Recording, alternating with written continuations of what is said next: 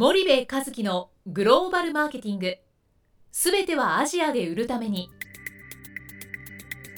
ポッドキャスト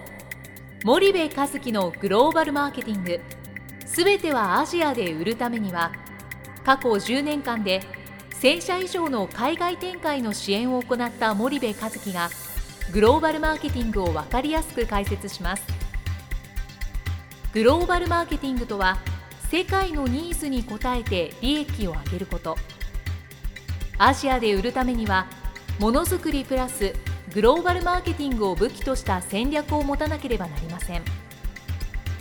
日本には素晴らしい企業が多く存在します。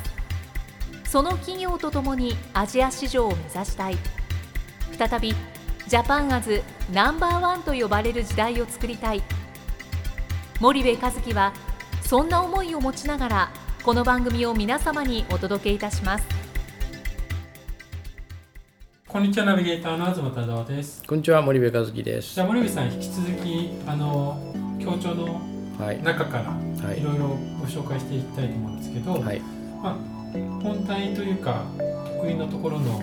東東南アジアにおけるマーケティング、はい、アジア進出を成功させる決め技を知るということで、はい、まあ、グローバルマーケティングを武器とするというようなところの題名があるんですけれども、はい、まあ、営業力ではなくマーケティング力を武器にするべきだっていうことをお考えになってるんですが、はい、この辺ってどういうことかっていうのを簡単に教えていただきたいんですけども。はい。えーとこれはですねその日本だと基本的にはそのチャンネルが存在してるじゃないですか、販売チャンネルが。うん、なのであの人材に求められるものって営業力なんですよね。はい。はい、で直接クライアントに対する営業をどうするかっていうことをまあ求められると。で一方でえー、アジアに参入をする場合にはチャンネルを、まあ、作っている途中とか、まあ、これから作るという話になるのでマーケティング力を武器にしないと、えー、そもそもそれは実現しえない。で日本企業というか日本人が行って営業するわけにはいかないので、うん、日本人が営業したって効果なんて出ないので基本的には現地人が営業するわけじゃないですか、そうすると日本人は何をしなきゃいけないかってマーケティングをしないといけないっていうのが一つなんですよね。であともう一つは日本の企業はまあマーケティングを軽視してきた背景があってなぜかっていうとその技術力があるから。技術力があるんであとは営業力があったらいいでしょみたいな。むしろもっと言うとその技術力があるから営業力もいらないみたいな、はいはい、で技術力があれば品質が高ければ機能が多ければそれは売れるみたいな、そういう感覚をまだまだ多くの企業が持ち合わせていて決してアジアはそうじゃないよと、はい、マーケティングが重要ですよと必ずしも高い機能のもの高い技術力のものが売れるという市場ではないですよということを書いてる。なるほど。ですかね。まあ、うん、そもそものお話になるのかもしれないですけど、うん、日本企業の中で、うん、まあ、マーケティング部があるところも当然、はい、数多くあると思うんですけど、はい。はい、そもそも営業力とマーケティング力って何が違うんですかみたいなところからも疑問がつく人もいらっしゃると思うんですよね、リスナーの中には。そう森部さんがイメージする営業力と、森部さんがイメージするマーケティング力って、と簡単に言うとでいいんですけど、どんな感じなんですか、ね、僕がイメージする営業力って、はい、そのマーケティング活動がこう一つの一環のサークルとしてあると、はい、営業って一番最後のプッシュなんですよね。要は何をいくらで、うん、そのどう売るかっていうのが非常に重要じゃないですか。はい、でそれはもうあった上で、うん、このターゲットに対してこの商品をこの金額で売るっていうことが決まってる状態で売り込みに行くっていうのが僕はセールス、はい、いわゆる営業だと思ってるんですよね、ですからラストワンマイルみたいな、はい、けどそもそもその前の段階がすごく重要で、うん。えー、簡単に言うと要は何をいくらでどう売るの、はい、っていう話じゃないですか、うん、で誰に売るの？っていう話だと思うんですよね、でそこを考えるのがマーケティングで、まあ何をいくらで誰にどう売るの、うん、何をいくらで誰にどうやったら売れるの、うん、っていうことを考えることがマーケティングで、はい、そこがないと営業なんて全く意味がないわけですよね。なのでそれを言それが僕の中での営業とマーケティングの違い。なるほど。そうすると営業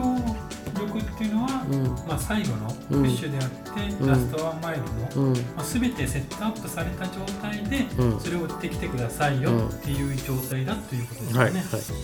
でそれを考えるのがマーケティング、マーケティングですと。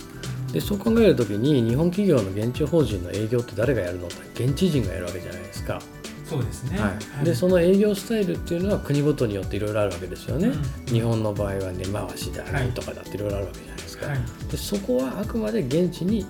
委託委託というか依存してしまったらいいわけなんですよね、はい。ただマーケティングっていうのはこちら側でやっぱり考えていかないといけなくて、前回の話ですけど世界標準化しろって言ってるのはこのマーケティングのところを世界標準化しなさいって言っていて営業のところは現地化でいいんじゃないんですかっていうことを、まあ、申し上げてるんですよ例えばプロセスだったらね。はい。はい、なるほど、はい、そうするとそのマーケティングを、うん。まあ、実際に日本ではなくって、うん、それをアジア新興国東南アジアっていうところでやろうとした時に、うん、そう何からやっていいんですかみたいな話も結構よくあると思うんですけど、森、うん、さんだとそれはどういうふうにお答えになるんですかね？僕はあのすごく一番その初動的な、はい、あのプロセスの中で一番最初のプロセスとしては、はい、やっぱマクロ環境分析とミクロ環境分析をやるっていうのが、うんうん、一番最初のあのステップだと思います。はい、でそのマクロ環境分析っていうのは、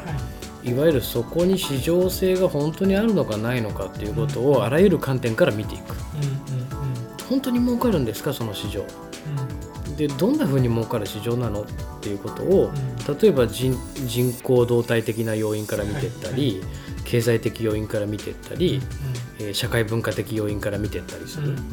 それから政治的法的要因も当然外資規制があったりするので見ていかないといけないわけで、はい、フラットにマーケットが儲かるのか儲かんないのか、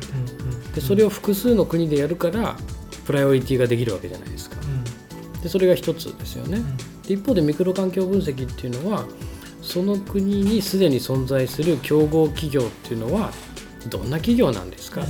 彼らはどういうことをして成功してきたんですか？失敗してきたんですか？その彼らにと戦って勝ち目あるんですか？っていうことをやっぱ見ていくっていうのはミクロ環境分析なんですけどこの2つやらずして参入戦略なんか絶対立たないんでこれはもうマストですよね。で今マクロ環境分析の中で、うん、プライオリティ優先順位って言葉が出てきたと思うんですけど、その優先順位をどうやって意外とまんべんなくバーッと出てっちゃうイメージがあるんですけど、ただ外資系の企業なんかは、その日経ビジネスオンラインに書かれてましたけど、基本的にプライオリティがカチッと決まってるじゃないですか。そのプライオリティの付け方って、具体的に、まあ、ここが重要だよねと、多分全部は言えないと思うんですけど、いろんな要因があると思うんですけど、はい、結局市場が大きいところに出た方が絶対いいわけじゃないですか、ね。はい、だって同じ労力を使って大きく儲けられる市場とちっちゃくしか儲けられない市場だったら大きく儲けられる市場の方がいいわけですよね、でもそれがマクロ環境じゃないですか、はい、でも一方でミクロ環境を見た時にやっぱりでっかく儲けられる市場には強い競合がいっぱいいるわけですよね、でそうすると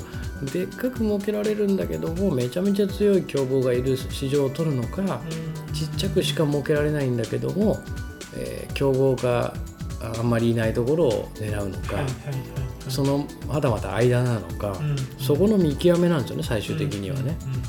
で自分たちのその経営資源っていうものがそこにまた関わってきてて。こんなに大きい市場なんだけども、うん、自分たちの経営資源考えた時に、はい、こんなに強い競合がいるけど、うん、えー、本当に勝てるんだろうかどうなんだろうかっていうことを分析していくから、うん、じゃあこの国からやろうとかあの国からやろうという話になってくるわけで、多くの企業さん大企業もあの含めてですけども、なんでフィリピンなんですかとなんでインドネシアなんですかって言った時にいや人口が多いからとか。理由は別にしてね、はい、明確にこうこうこうだからっていうことをマクロ環境ミクロ環境的に答えられる人ってめったにいないんですよ、はいはいはい、だからほとんどやっていない。っていうのがまあ一つのあの現現実だと思いますけどもね。わかりました。じゃあちょっと今日もお時間が来てしまったので、また、はい、あの次回も引き続きよろしくお願いします。はい、お願いします。本日のポッドキャストはいかがでしたか？番組では森部和樹への質問をお待ちしております。ご質問は podcast アットマーク spydergrp.com ポッドキャストアットマークスパイダー grp.com までお申し込みください。たくさんのご質問をお待ちしておりますそれではまた次回お目にかかりましょう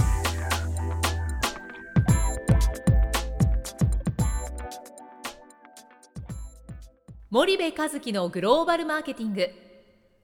この番組はスパイダーグループの提供によりお送りしました。